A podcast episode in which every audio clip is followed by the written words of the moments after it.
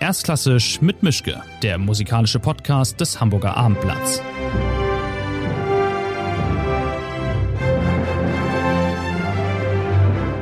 Schönen guten Tag zu einer neuen Folge von Erstklassisch mit Mischke. Wir haben ungefähr 2021. Wir haben, glaube ich, so Februar. Ich bin in meinem Arbeitszimmer in Hamburg. Mein Gegenüber ist relativ weit weg in der Nähe von Boston. Es ist eine Geigerin, aber es ist nicht irgendeine Geigerin, sondern Hilary Hahn so ungefähr die bekannteste Geigerin ihrer Generation. Und ich bin sehr froh, dass das geklappt hat. Und sie ist eine der wenigen Musikerinnen und Musiker, die in den letzten Monaten oder im letzten Jahr freiwillig nicht gespielt haben. Warum das alles so war und wie das weiterging, darauf kommen wir noch erstmal. Hallo Hilary Hahn, vielen Dank, dass das klappt. Wir versuchen es mal mit deutschen Fragen und englischen Antworten und ansonsten mischen wir halt Deutsch und Englisch, wie es so kommt. nice having you, nice talking to you. Hallo, freut mich da zu sein. That's First perfect. German I've spoken in a year and a half. Aber das, das bleibt immer noch da. okay. Ich habe hier eine gewisse Angewohnheit. Ich fange mal an mit der Überlegung, ähm, Sie können eine einfache oder eine schwere erste Frage haben. Mm. Let's start big. Schwere. Die schwere Frage. Wie war 2020 für Sie? Wie war das Jahr für Sie? Well, 2020 was 2020. okay.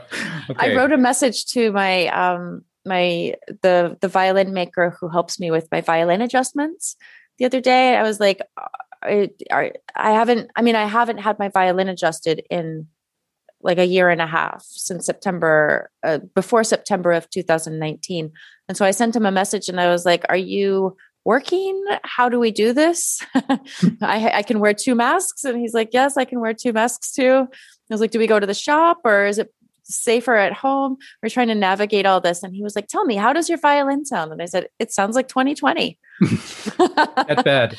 he said, Okay, okay, I got it. um, you know, 2020 was a really weird. That's that's what I think. I, I like to say it's been weird. It was a weird year there was a lot that happened. Um, I don't personally, I'm an optimistic person, but I don't like to look for silver linings amidst a tragedy. I just don't like to do that exercise. I think for some people, that I think I think good things have been happening for some people and good experiences have been happening. Um, I don't think that negates or overrides the um, the loss and the tragedy that has been happening during this pandemic, whether it's an individual job loss or the people who have lost their lives or people who have lost long term their their good health. And um, at the same time that all of this is happening i think the experience of a global trauma uh, we're going into the deep stuff immediately so here we go. The experience of a global question. trauma I know I chose this one. Yeah. Um, the global trauma is, I think, really um, illuminating in the arts because one thing I've been doing in this time is I've been commissioning composers who suddenly maybe had an opening in their schedule to write short solo works for violin. And then when it's ready, I premiere it um, virtually. And it's really, as an artist, meaningful to commission something during this huge experience that is then written during and essentially by default about this experience and then premiere it in the context of this experience. For one thing, it shows how long the lockdown and effects of the lockdown have drawn on.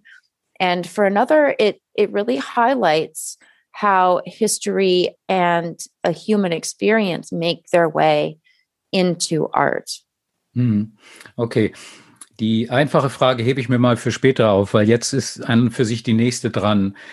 Sie sind die erste Amerikanerin, mit der ich spreche. Ähm, wie war es für Sie? Ich nehme mal an, Sie haben die Inauguration gesehen von beiden. Wie war es für Sie als Amerikanerin und als Frau Amanda Gorman zu hören?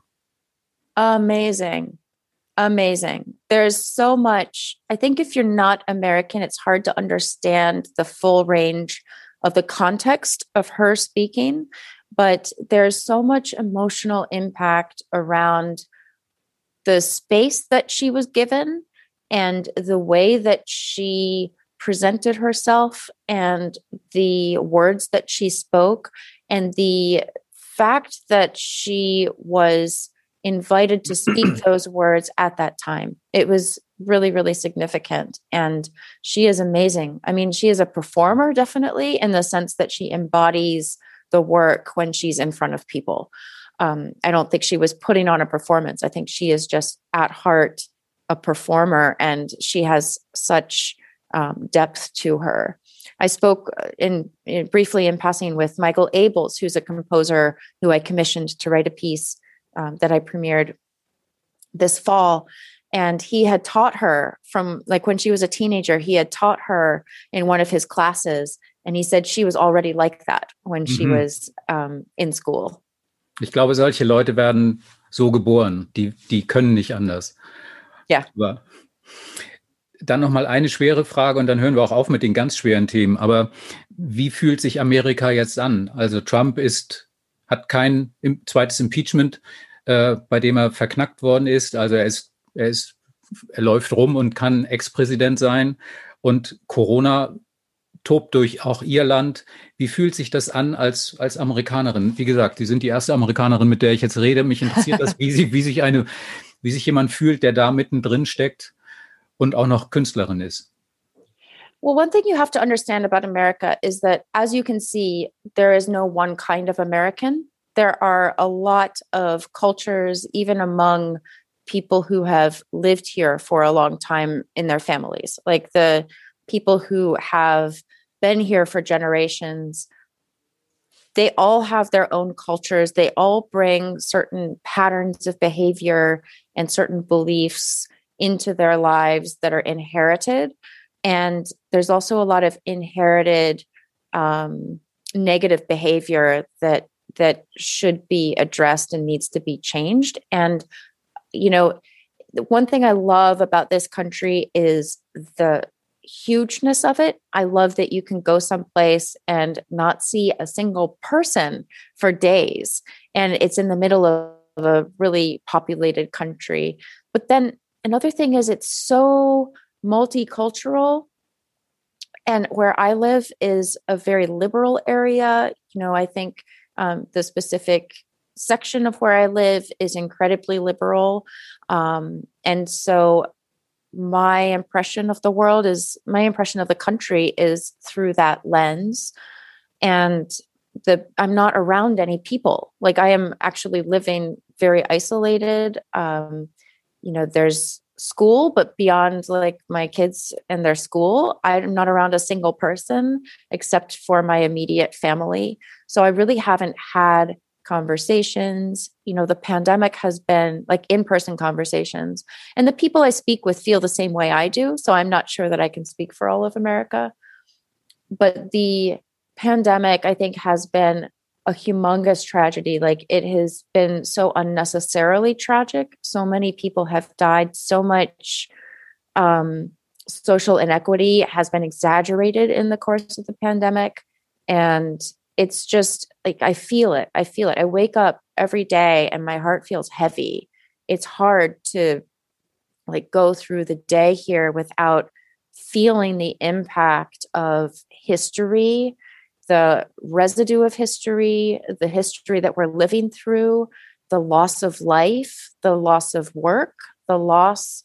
There's so much loss, but yet in the middle of it, there's a beautiful snowstorm outside the window, and um, I'm able to play the violin, and I'm healthy and I'm safe. And, you know, I just really appreciate that dichotomy. I think that kind of awareness it if you have a place to put it, um, if you can make it part of who you are and try to make things better when you feel sad about something, when something is weighing you down, if you can put it into something beautiful and make things better for other people, I think that is like ultimately a thing that art can do. And it's ultimately a thing that a person can do for another person. Es ist fast so, als ob Sie auf meinen Zettel geschaut haben, weil die nächste Frage, die ich mir zurechtgelegt habe, war, sagen wir mal, bis Frühjahr 2020 hieß es ja gerne, Musik könnte trösten. Hat sich das jetzt für Sie bewahrheitet in diesem letzten Monat, dass Music really comforting sein. Ah, I didn't uh, know the I didn't know the word for comforting. so did you find out that this is actually true that music can be comforting? You know, I I think I've always known that. Um, what I learned about music in this time, I have a slightly different perspective on the lockdown because I was in my sabbatical. One of the things I started doing at the beginning of the sabbatical was going because it was a year. So um, I'd scheduled a year. So I started going to a lot of concerts. I would go to something at least once a week. I went to the museums. I would go to the ballet. I actually got a subscription to the ballet for the first time in my life. Usually, I'm never someplace enough to catch all the shows, so I don't get a subscription. So I thought, I am going to be fancy and get a subscription to the ballet. Um, and of course, the subscription didn't, didn't pan out because of the lockdown. But you know, when when things shut down, I felt the loss as a concert goer. I felt the loss as a consumer and um, participant in the arts from an audience perspective. And when things got really hard for me emotionally, I didn't have the outlet either of connecting with other people through like getting together to play some chamber music or um, going to concerts and talking with friends and like hearing the live music and having that having that context of familiarity and i just i felt that i felt that absence and i started listening to music for a purpose. Um, I started looking for online concerts that spoke to, oh, there's a blizzard happening outside now. It's just like crazy white snow falling. Um, but I started alive, listening. Please.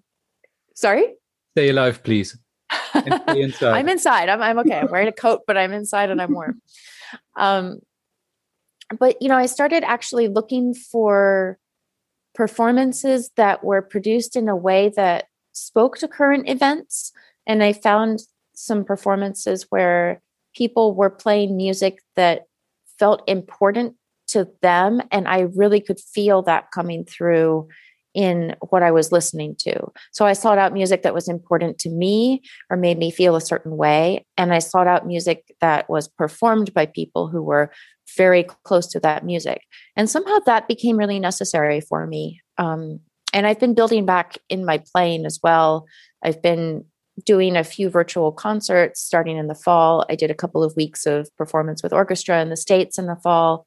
And other than that, um, my work has been a bit sporadic on the violin. But now that I'm building back and the, the record is coming out, it feels kind of like I'm re entering a bit of the real world for, for music, which is a really nice feeling it's like we're on the cusp of something and once the momentum once we're like pushed over that edge that we're waiting to be able to be pushed over mm. we'll just speed into the new reality when things are are happening again and i really want to be ready in all ways with my playing um, with my expression with my technique with my endurance to just enjoy that feeling of connection and that that feeling of emotional intensity be able to turn it into my playing in whatever way I possibly can. So that actually requires me to be in probably the best playing shape of my life, which is what I'm currently building towards.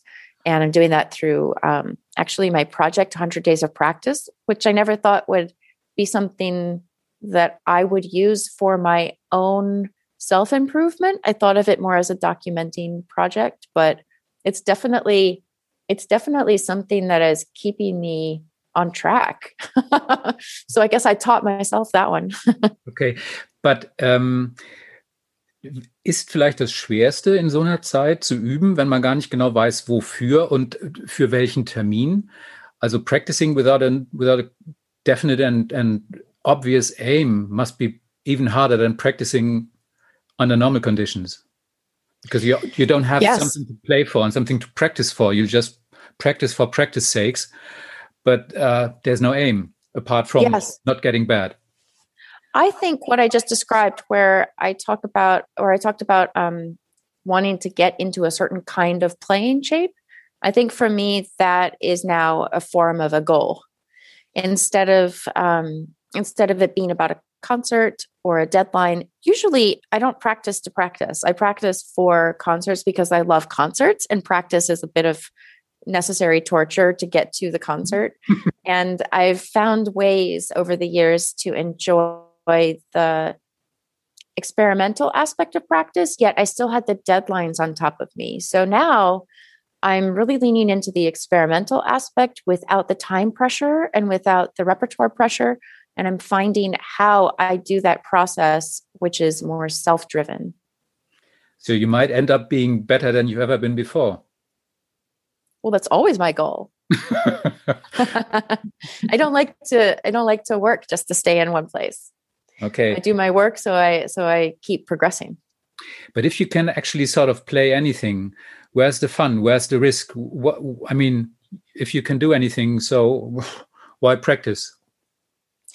Yeah, I mean there's there's maintenance in practice. There's also, you know, like an athlete, you have to be physically um, in shape. Your muscles have to be healthy. You have to be doing enough playing that when you perform, you don't injure yourself because performance is a style of playing and an intensity of playing that you can't imitate in a practice room, no matter how hard you try.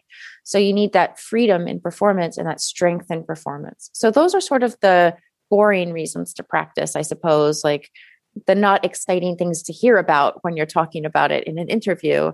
Um, but as far as the reasons to practice, aside from those, you know when i when i practice i'm always practicing to have infinite possibility on stage. I'm not practicing to play the piece that i'm playing. I'm practicing to be able to play the piece i'm playing faster than i've ever played it if i feel like doing that on stage. I'm practicing it to be able to play it really quietly to hold notes unexpectedly. I'm getting ready for all the possibilities and getting comfortable with all of the possibilities so that the stage can be the most vibrant experience that I have with that piece. Mm-hmm. And in doing that, I have gotten into the habit of just experimenting and trying different interpretations when I'm practicing, which add different challenges. And I think that's how I'm sort of holistically increasing my ability across the board.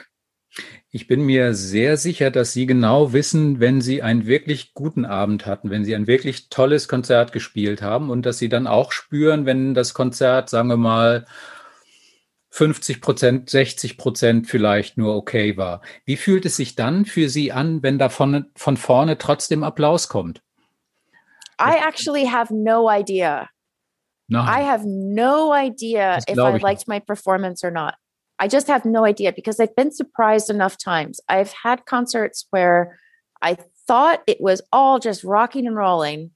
and then I listen to the the concert recording and I don't hear any of it.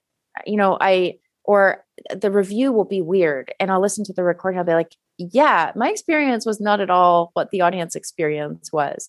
And vice versa. I'll think I did like a terrible job. And then I'll listen to the recording and it'll sound great. And I'm like, wow, that was actually the best concert of the series. Why was I not connecting with it?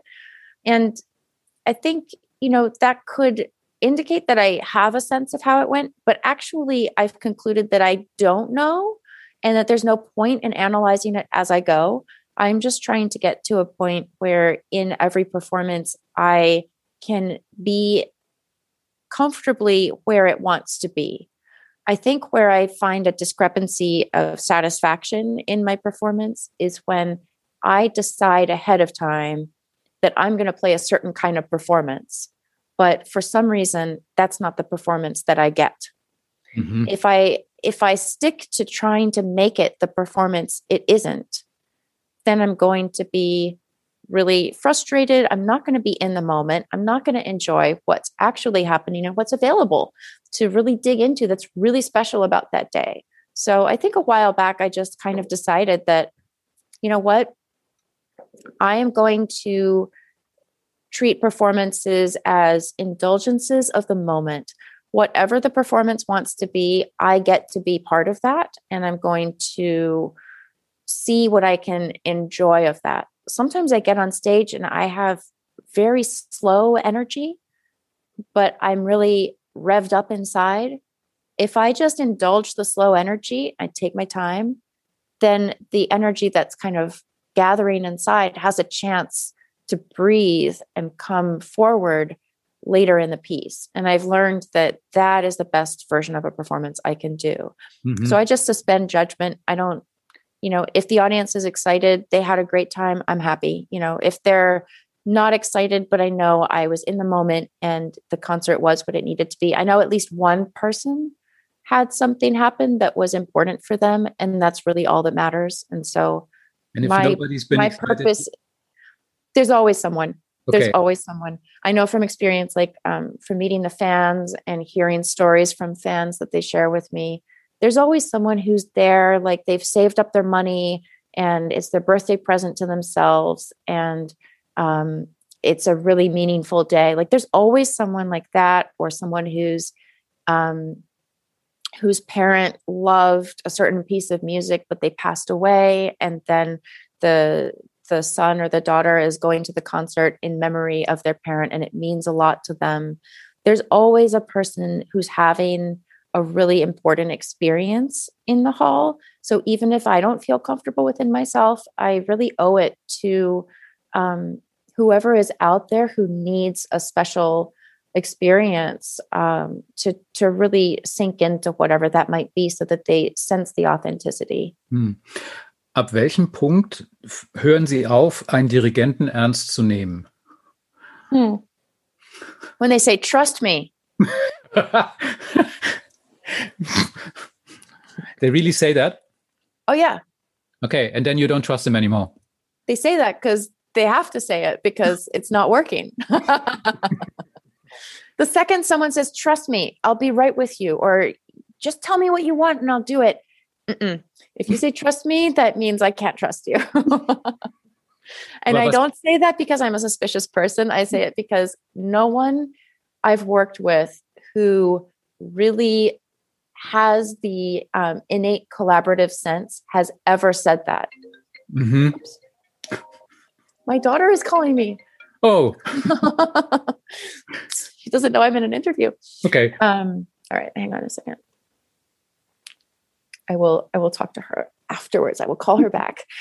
um, but yeah, no one no one I've ever um, worked with who really was connected to what needed to happen in the collaboration has had to say, "Trust me."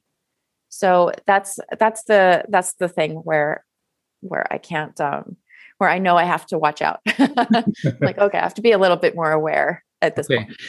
Aber hm, es gibt ja auch die Situation, wenn Sie zu einem Orchester kommen, das Sie vielleicht noch nicht kennen oder wo Sie lange nicht waren und dann ist so eine sonderbare Atmosphäre im Raum. Man muss sich ja, also wenn Sie durch die Tür kommen, dann weiß das Orchester schon, klappt das oder wird es ganz fürchterlich. Das dauert ja keine halbe Stunde, bis man weiß, das läuft, sondern das dauert vielleicht eine halbe Sekunde und dann weiß jeder alles bestens oder um Himmels Willen.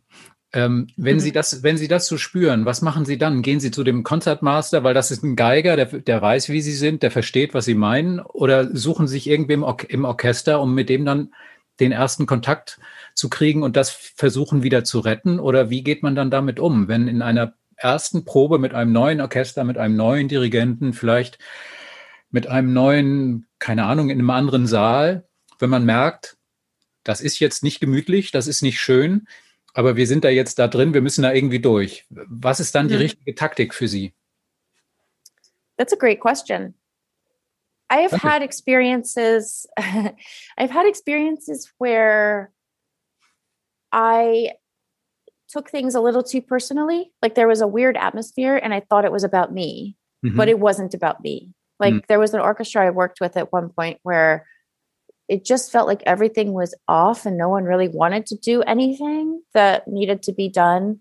And I felt just this sense of dissatisfaction sort of in my direction. But I had a friend in the orchestra and I asked my friend afterwards, What is going on? And they said, Oh, there are contract disputes oh. amongst the orchestra.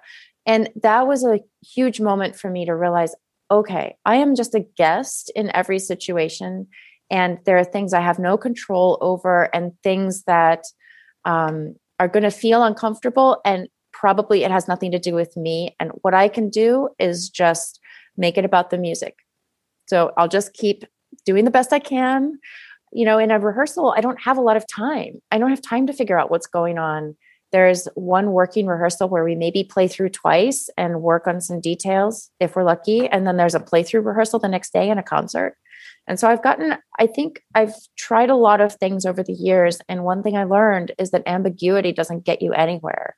Um, I used to be very polite um, in rehearsal and always asking for things and, oh, could we please do this? Or maybe a little bit of that. Um, this is good, but we could do more of this. Um, but actually, I needed things. Like I actually needed certain things to change on the rehearsal. And I wasn't asking really. I was trying to give space to be polite.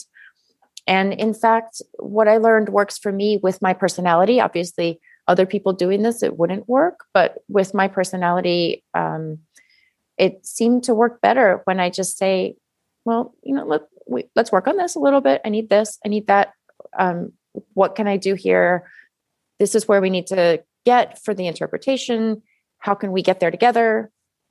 And if there's a situation where um, I can be clear about something that is necessary for me because I am an individual player, but I need to coordinate with other people and they need to coordinate with me. And the audience is expecting me to put together a cohesive interpretation, but I can't put the whole interpretation together myself.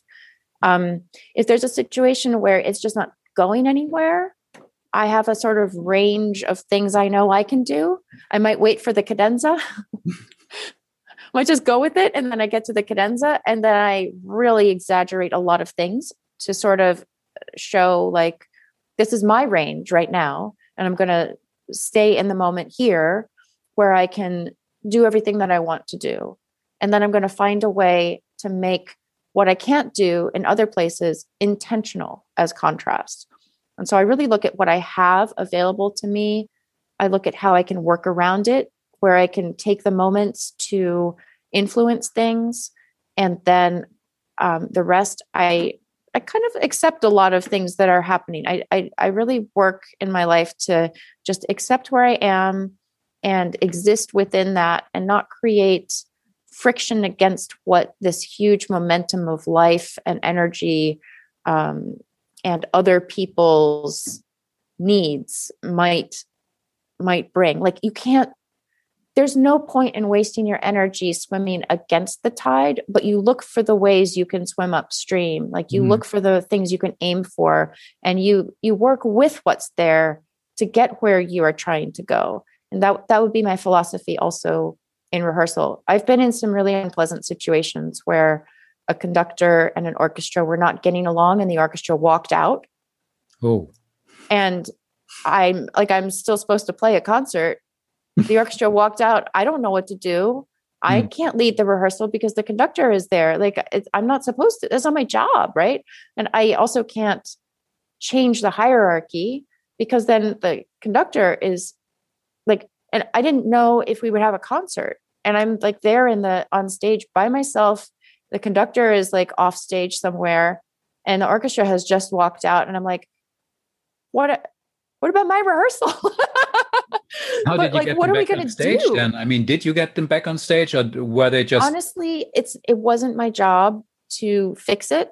Um, they had a sort of a dispute of personality, just a misunderstanding that got amplified and the I gave up on trying to like have a certain musical experience. I just tried to stay out of the way and have my own musical experience while they sorted out their problems. Ultimately, even though the conductor had not done anything wrong, um, it's just his way of speaking had rubbed them the wrong way. He had to issue a formal apology before they would return to the stage. Um, so and, and that your, it did happen, but not in time for rehearsal. And on your scale from lousy to wonderful, what was the final concert then like? It was probably what you would expect. I was playing my part and everyone else, like there was no communication otherwise. I see. Ähm, mal eine einfache Frage, die vielleicht gar nicht so einfach ist und bei der ich auch froh bin, dass ich sie nicht beantworten muss. Was ist eigentlich der Unterschied dazwischen, zwischen dem Spielen eines Stücks und dem Verstehen eines Stücks? Mm. So what's the difference between playing a piece and mm. understanding it? these are amazing questions. This is really you. fun. Thank you. This is fun. Okay, so we'll. I love talking about time, this stuff, and it do. doesn't come up very often.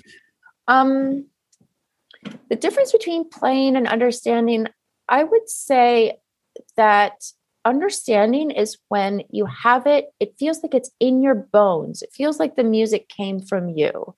Like you could have written this yourself, even if you're not a composer and you can't write. But it just feels like, of course, the next note is the next note. Of course, the dynamic marking is what it is. And that gives you a sense of origin of the piece, where then you are free to interpret it however you want. And just playing the piece is when you're sort of getting familiar with it and you are playing it, but it is not in you yet. That sounds quite logical. It's hard to say how you get from one to the next, from one step to the next. But I think first you always start by playing it. And hmm. then, at least for me, and then it becomes understanding through the process of playing and thinking and searching. One expression that always comes up when somebody writes about you, or nearly always comes up, or writes about you, or talks about you, is the word control, which is sort of weird because music has to be controlled, but on the other hand, it shouldn't be controlled. So, what do you think about this? This verb, this phrase, this catchword of your profession, controlling stuff that shouldn't be controlled because it be mechanics then. Well, control is a word that is not a bad word that is often weaponized as a bad word. Um, control is actually a good thing if you're driving. You want to be in control of the car. Yeah. you know, anything where something is important, you want someone to be in control. Like you see what happens when the leader of a country is not in control. It's not a good thing. Someone has to be in control of like an organization or a company or an experience. I'm in a funny situation in my career because I am in control of myself, ideally, but I don't really have any leverage over anyone else. I don't run an organization. I'm always a guest. Um, I'm always at the sort of at the whim of however much people want to work with me um, and want to work with my ideas. Yet I'm expected to deliver a certain thing all the time. And I think for me, it's been a challenge to figure out how to state what I need and ask for what I need in order to do my job without um, being attached to a way of people doing that to help me. I used to think that if I maybe described what how to do things, that then that would be helpful.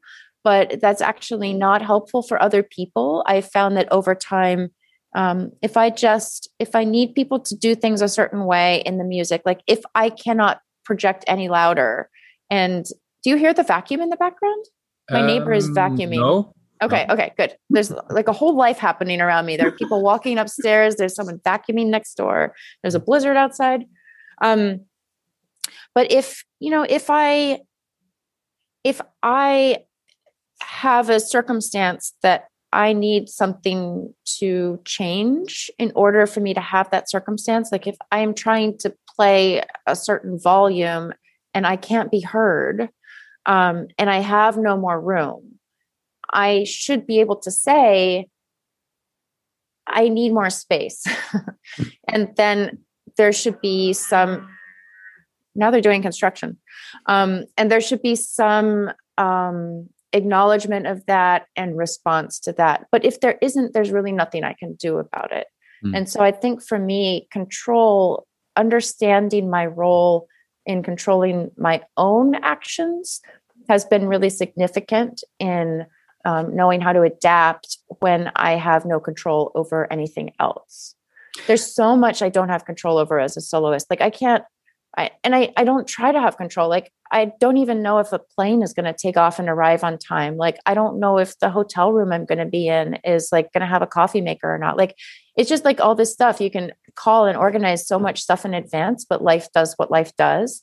And actually in life, I'm not really a controlling person. So I'm not quite sure where control has come about in mm-hmm. reference to me, but I do hold myself to a very high standard. And I think that that's important.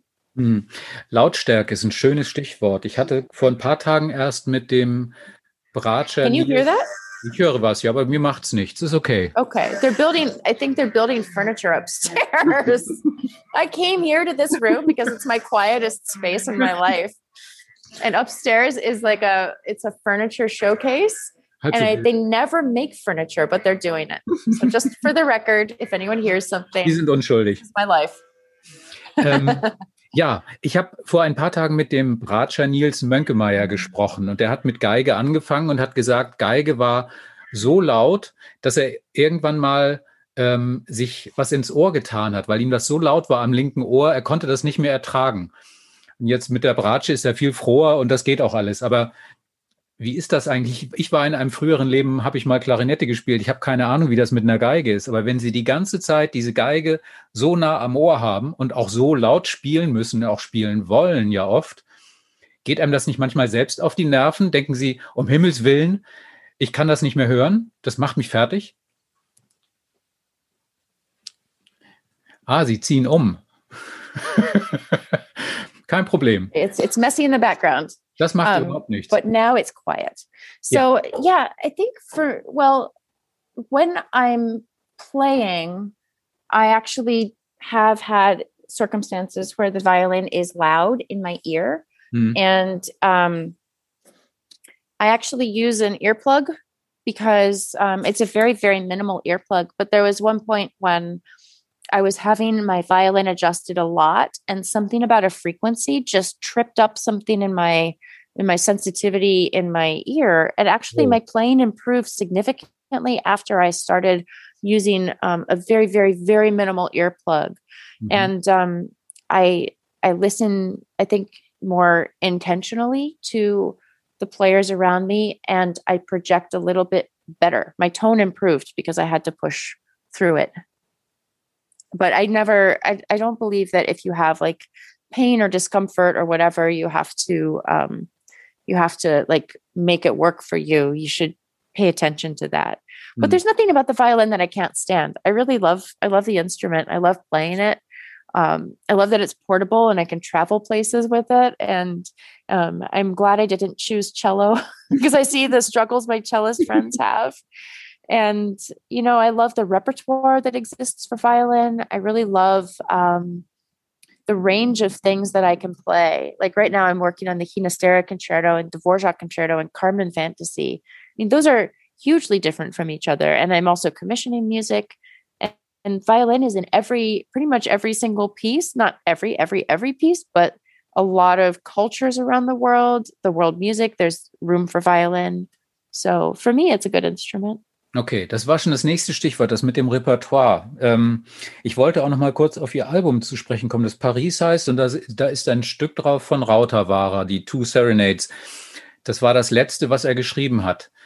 Ist das besonders traurig dann noch, wenn man weiß, ah, gerade dieser Komponist, er lebte noch, er hat was für mich geschrieben. Ich hätte jetzt gerne noch mehr von ihm, ich hätte mit ihm gerne noch darüber geredet, aber das ist denke ich, was ganz anderes, als wenn man jetzt ein Beethoven-Konzert spielt und weiß, der ist seit 200 Jahren tot, äh, Tchaikovsky ist lange tot.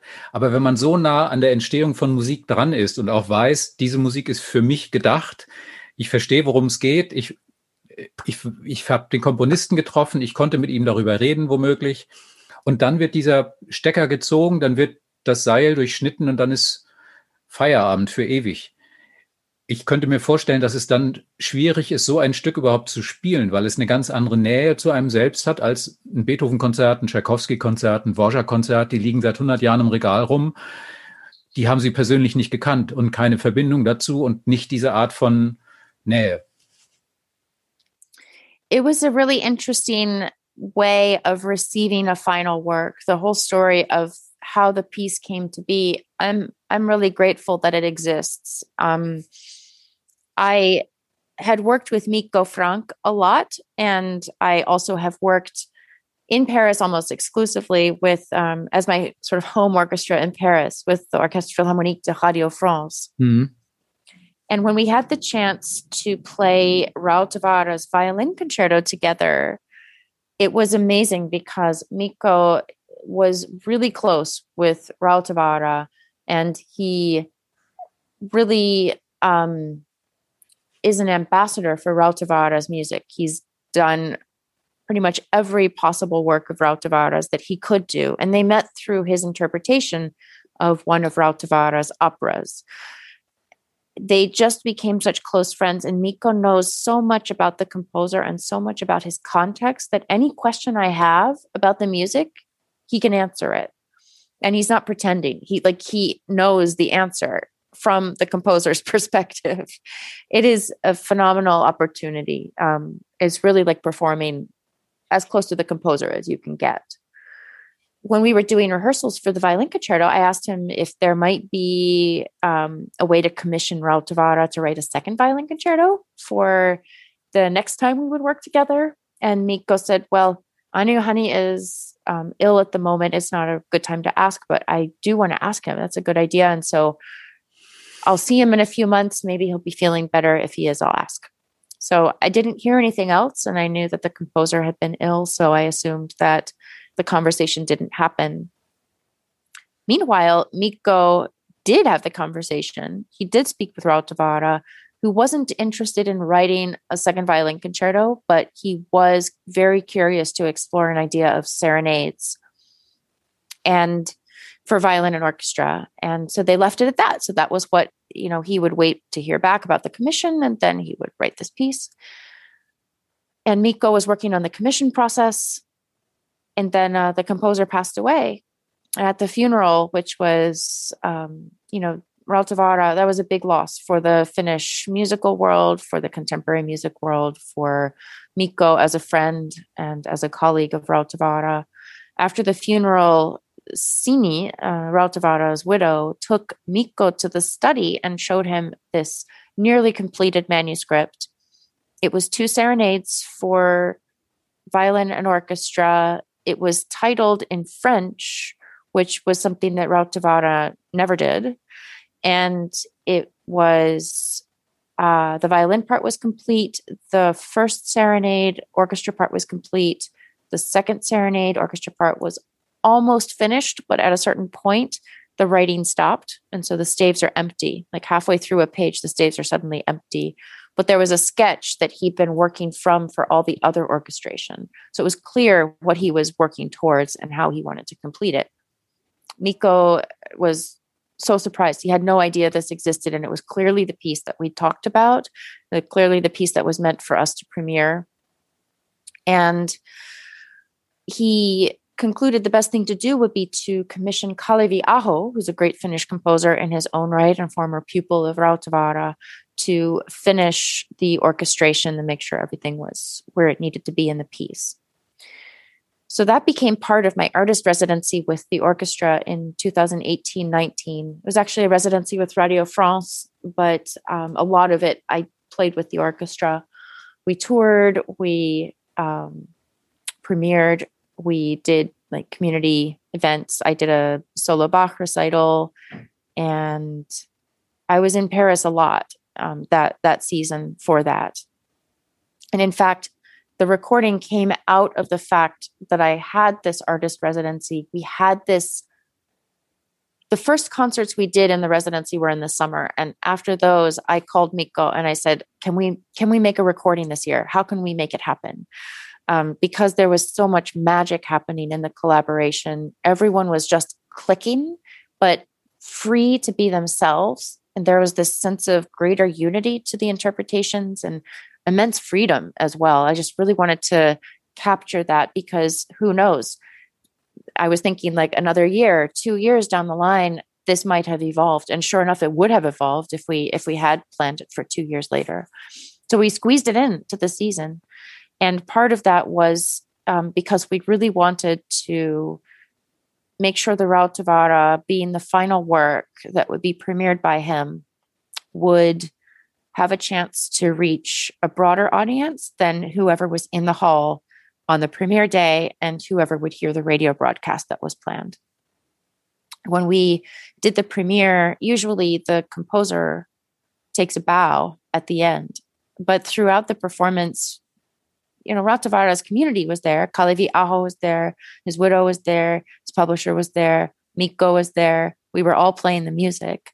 Um, during the performance, it it just felt so significant. It felt like every note we played, there would not be another new note after that note. Like that note would never be new again. And every note we played was fewer new notes that would never be heard, um, that that would never be invented by Rautavaara. There would be nothing left waiting by the end. And when we hmm. finished it, it felt I felt the impact of that. Like I I felt the weight and the meaningfulness of completing a composer's catalog. Everyone in the hall was so silent throughout the entire performance. It was really a reverential experience. Instead of the composer taking a bow, Mikko raised the score to the heavens to acknowledge him. And we walked off stage. And in that moment, I, I felt like, wow, like there's never really an experience in music where something finishes for real and we just really finished something there's no turning back from this moment. But now we started something. Something was born. A piece was born and it's out in the in the world. And now the complete catalog that was meant to exist in the world does exist. And so it felt like the beginning of a legacy at the same time.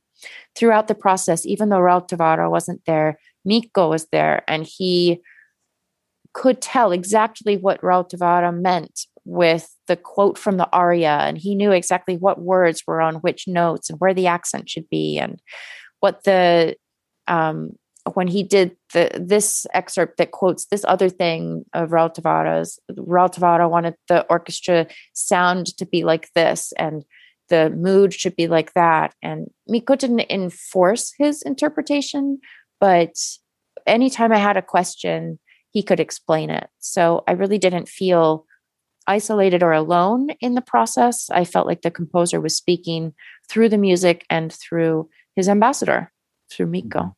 Mhm. Okay, dann war es bestimmt schwer, danach wieder von der Bühne zu gehen und wieder ins normale Leben zurückzukommen, weil das ein so ungewöhnlicher Moment war.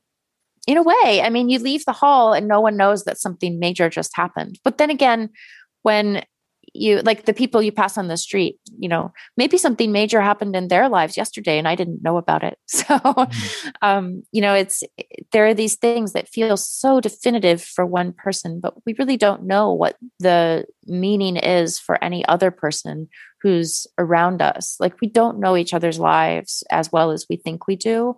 And so the moments where we can all come together and acknowledge um, something that is shared that is extremely significant are even more powerful.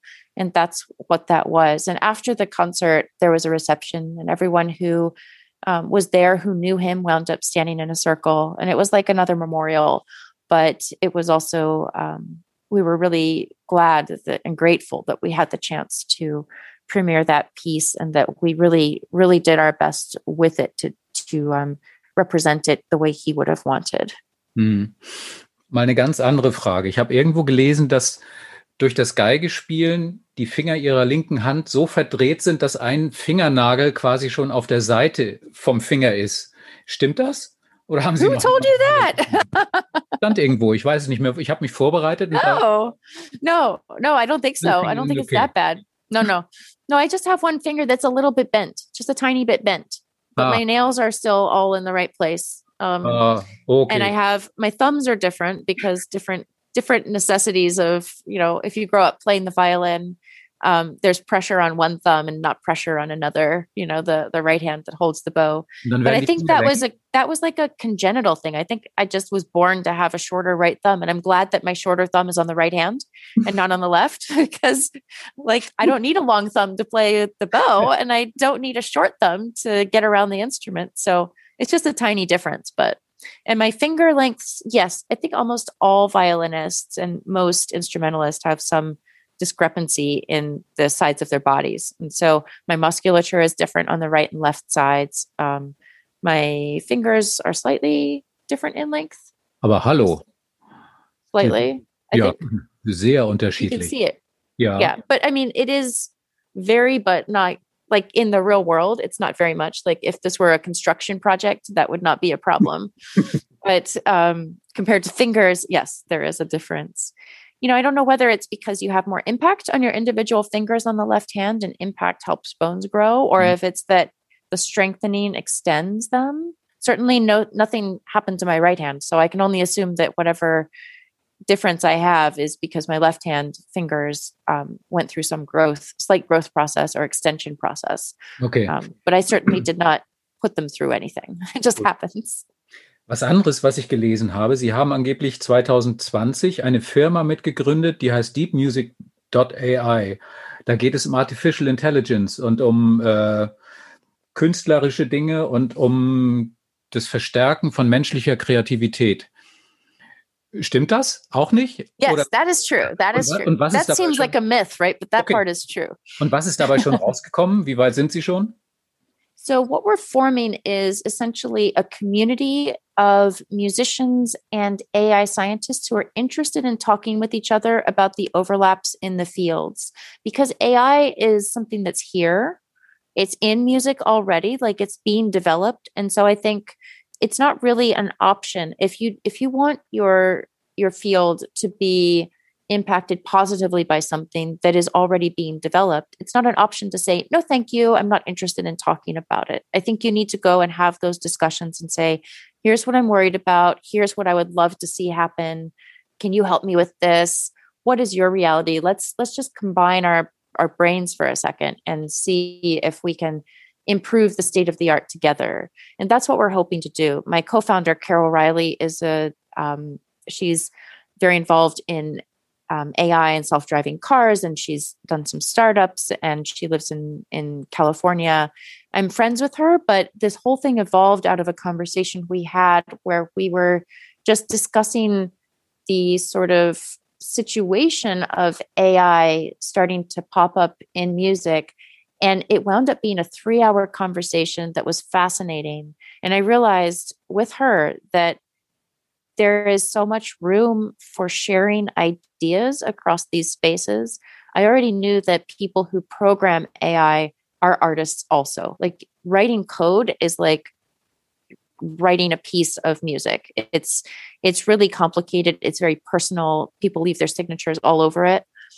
And you know the ai programs and the ai tools are only as good as the people's imaginations who created them can be. So the data is also really important you know how good ai is is data driven and the thing i really love about connecting the arts with ai obviously ai is going to have a presence in the arts and that is part of the reason why it's important to start the conversation now so that we have an active voice in what sort of presence it could evolve into. Um, and so we can also protect our spaces that we want to protect and find out how we can, as artists, like benefit from these technologies in one way or another. There are a lot of things we do that we don't need to be doing that AI could help us with so that we're freer to do all the creative stuff that we want. And identifying those things is useful. But the biggest thing I see the biggest potential reason to have these conversations and connect these people and connect the fields is AI is is already, but also increasingly, um, part of a lot of things that will affect people. It's not as simple as AI taking people's work or pretending to be human. AI will be in a position to either help people or be sort of like not really helpful, but be there in the future. And the big test for AI as to how much it can positively impact people's lives across the board is art. Creativity is essentially a human experience. And if AI can learn something about creativity so that it serves people better in the applications in which it's really, really needed, for humanity and for survival and for um, how we interface and for safety and things like that. If AI can understand, in quotes, understand humanity, and if it can understand art, it can be a better context for us in the future when it is so present in everyone's lives. And you would think that that's a big goal, but in fact, AI in music is the intersection of AI and the arts, it's a small group of people, a small group of companies that are developing these tools. And the code for these tools will be the basis for a lot of programs that are developed in the future that have nothing to do with music. So it is a chance for musicians and the arts to have a really positive impact in a place we might not otherwise realize we can impact. Ich habe mich das, ich fand es interessant, weil hier in, in Bonn wird ja gerade versucht, Beethovens Zehnte fertig zu komponieren mit Artificial Intelligence und die oh. sind bislang, glaube ich, noch nicht convincing. It's really ähm, hard.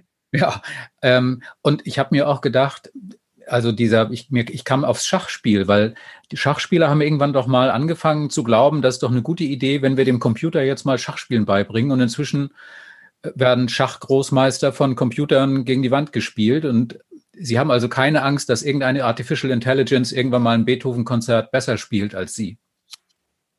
I'm not worried. I, I mean, I I know the value of my work, and I think also it's a bit of that philosophy that I have in general that I only have so much influence. You know, I I exist in a world that is much more complicated than I could ever understand.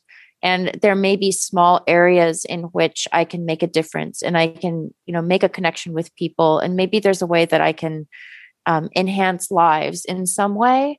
But um, I don't feel like I'm here to keep things away. I feel like my purpose as an artist is to connect people and um, offer like an invitation for people to see each other's humanity. And in a way, through AI, you know, AI is going to be here. It has a chance to do its own thing.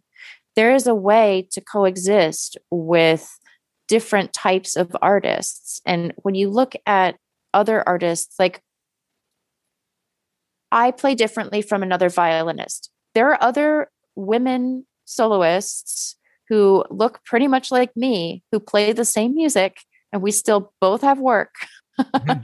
you know, like you our lives are so much more similar than an AI program could ever be to me. Yet I have my place as an artist that person has her place as an artist someone who was trained by the same teacher who like lived the same life they have a separate career from me i don't think we need to look so much at the fear of being replaced as we need to look at the like opportunity to develop individual ways of being artists. And if ai can be a different way of being an artist there's room for multiple versions of artistry. But there's also danger in you know um, intellectual property issues. There is danger in the overlap and job security but there is always something that we have to adapt to and always something that we have to consider and it's just important to be as responsible as possible and point these things out as early as possible so that at least the effort has been made and as things evolve, awareness is there. Okay. Dann habe ich jetzt zum Schluss. That's just my perspective. I, I do not speak universal truth, but that is just that is my perspective and why I enjoy this project. Um, it's it's making it's really challenging me to think about the purpose of art and um, you know individuality in the world. Hmm. Jetzt tut es mir bald leid, aber wir müssen ein bisschen zum Ende kommen. Und ich habe als letzte, als letzte Frage ganz einfach noch die Frage vom ganz, von ganz vorne, von ungefähr vor drei Stunden oder so, glaube ich.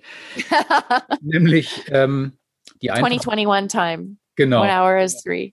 Die einzige einfache Frage, die ich noch wirklich habe und übrig habe, ist, die kommt aus Ihren Interviews, weil Sie ja gerne mit Künstlern und Freunden Interviews führen und jeder, der Ihnen vor den Block oder vor den Stift kommt, wird gefragt, ob Schokolade eine Droge ist. I have probably three different stashes of chocolate in my studio alone. I have a stash of chocolate in the car. I have like chocolate in the desk near where I practice in my basement. I don't know if it's a drug, but I definitely have stashes of it and I definitely have some every day and I miss it if I don't have it. So I don't know. I love it. I love it. You know, I, I don't necessarily get withdrawal, but it definitely serves a purpose in my life. Mhm. Und was, wenn How da about you? Äh, ich habe Schokolade mir komplett abgewöhnt. Ich habe andere Probleme, Ah. aber nein. Aber ähm, und diese Schokolade ist tabu. Wenn ein Kind, wenn eins ihrer Kinder dran geht, dann muss es vor die Tür in den Blizzard. um, well, you know, I realized that I do eat a lot of chocolate when one day I was buckling my two year old in the car and she said, Mama, I smell chocolate. And I was like, oh, you got me. You got me. Um, so they know what it is, but they do not they do not get into my stash of chocolate. I, I tell them that it has coffee in it and that coffee will make their brains too active and um, they won't be able to rest. And I know that they probably want to be more active and they don't want to rest. But that seems to keep the keep the um, stash stealing to a minimum. Sie können einfach jedem sagen, ohne Schokolade können Sie nicht Geige spielen. That's true. That's true. There are many ways. There are many ways to talk to children. But they I mean they have they definitely know what chocolate is. They like it. They love when like a birthday party has a chocolate cake or like at school, you know, if someone brings like a tiny taste of chocolate or something, they'll they'll have it. So I think they will grow up appreciating it as much as I do. Okay, es war ein ganz tolles Gespräch. Es hat sehr viel Spaß gemacht. Wenn wir uns das nächste Mal sehen sollten, ich weiß nicht, wann Ihr nächster Termin ist hier in Hamburg. Ich glaube, Sie hätten im Oktober da sein sollen mit dem DSO und mit Sibelius. Irgendwann wird, Hoffentlich, das alles wäre mal- wunderschön. irgendwann wird alles mal nachgeholt werden und dann ähm, bin ich dann der, der Sie aus dem Saal mit einer Tafel Schokolade bewirft und ruft, da ist sie. Aber bis es soweit ist, hoffe ich, dass Sie da nicht einschneien in Boston und ähm, dass Ihnen weiterhin alles gut läuft und dass das Leben langsam mal wieder ein bisschen besser wird. Und tausend Dank, es hat sehr viel Spaß gemacht. Ähm, passen Sie auf sich auf und bis zum nächsten Mal. Ja, danke sehr. Es hat mir auch ganz viel Spaß gemacht. Alles Gute.